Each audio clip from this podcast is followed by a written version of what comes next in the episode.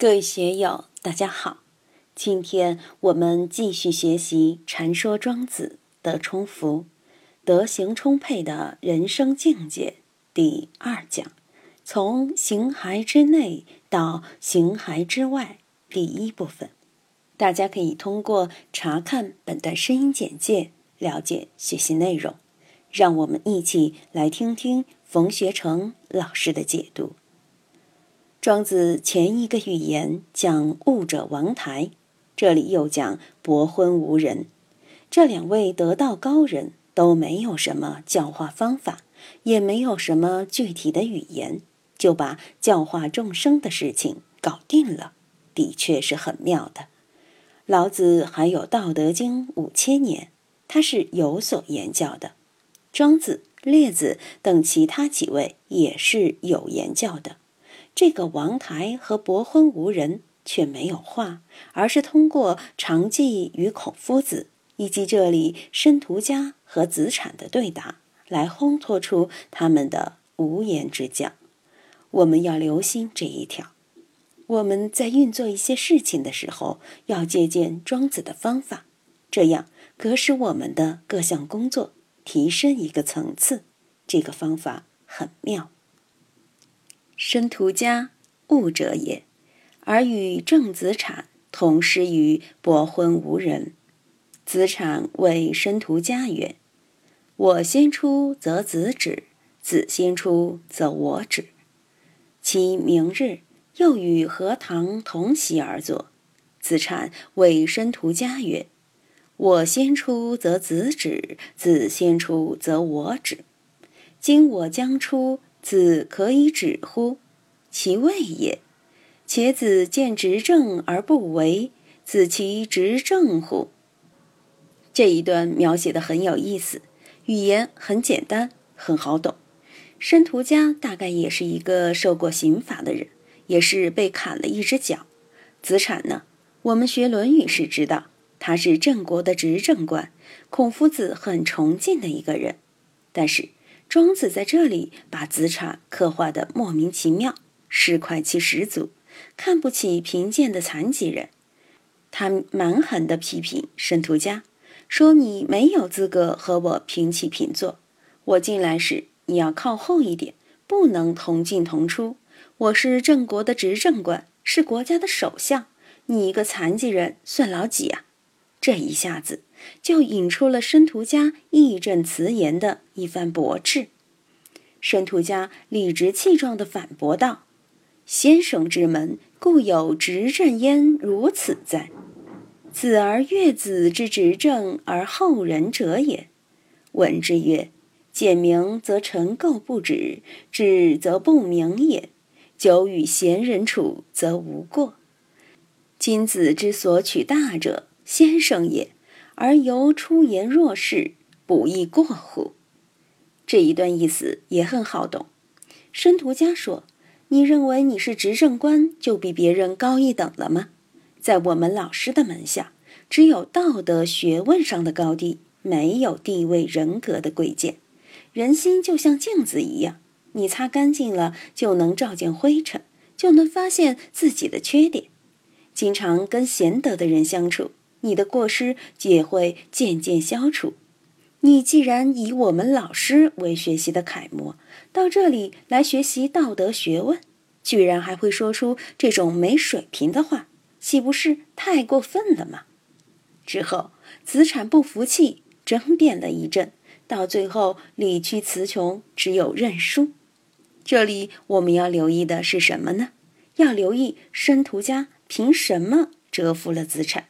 实际上，这个寓言还是在讨论神和形这两个方面的事，中心思想仍然是重神而践行。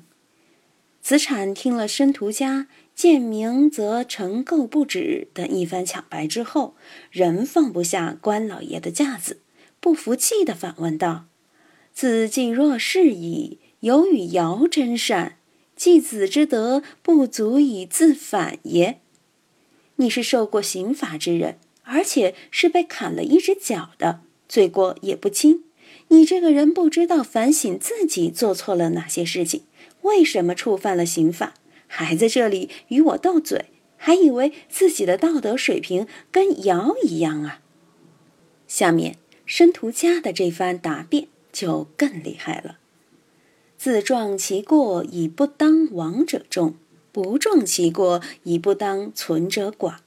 知不可奈何而安之若命，唯有德者能之。由于义之构重，中央者重地也；然而不重者命也。人以其全足效武不全足者多矣。我弗然而怒，而是先生之所，则废然而返。不知先生之习我以善也。吾与夫子有十九年矣，而未尝知吾物者也。今子与我游于形骸之内，而子所我于形骸之外，不亦过乎？我们还是慢慢来品味申屠家的这番话：自撞其过，以不当亡者众；不撞其过，以不当存者寡。知不可奈何而安之若命，唯有德者能之。神徒家说：“要是让我自己反省自己，自己拿自己的标准来看的话，那冤假错案就多了，不该受刑罚的人就太多了。自撞其过，就是申诉自己的过错；不当亡者众，就是冤假错案多，不当受刑罚的很多。”我们举刚发生的例子，最近双林路自来水管多次爆管，老百姓激愤地扔石头，你说对不对？自来水管多年失修，坏了又没人管，老百姓当然有怨气，三天两头被水淹，你说怎么处理这些问题？扔石头肯定有错，但原因呢？另外，比如抓了一个贼，偷自行车的，摸包包的。丢东西的人把他打死的心都有，这些小偷是有错，但他穷的没办法，找不到工作又挣不到钱。你要他自撞其过，他就会说：“我偷东西是有错，但我为什么要犯错啊？我穷嘛，吃不起饭，不偷就饿死了。”有些事情，即便是说出来，还是解释不清楚。社会上不公正的地方不少。我们现在也不可能面面俱到，所以这些麻烦就多。不撞其过以不当存者寡，就是说，真正甘心服罪、认为毫无冤枉的人很少。就像文化大革命时，说你是反革命，你只有把帽子揭了戴上；你要去喊冤，就会罪加一等，说你死不悔改、顽固到底，还会罪上加罪。你这个地富反坏右分子，还妄图翻案，还想翻天？当然，现在是允许你申诉的，但那个时候没有。申诉只有给自己找麻烦，老老实实接受罪名反而太平些。但是，真正安心服罪又不叫冤的人的确很少。所以呀，知不可奈何而安之若命，唯有德者能之。人世间的很多事情是无可奈何的，明知无可奈何又不甘心，不甘心就要蹦跳，就要找出路，就要改善自己，结果能如意的又有多少呢？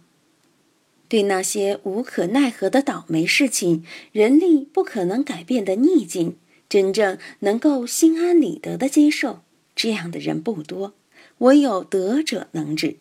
只有真正有德行修养的人才能够如此。今天就读到这里，欢迎大家在评论中分享所思所得。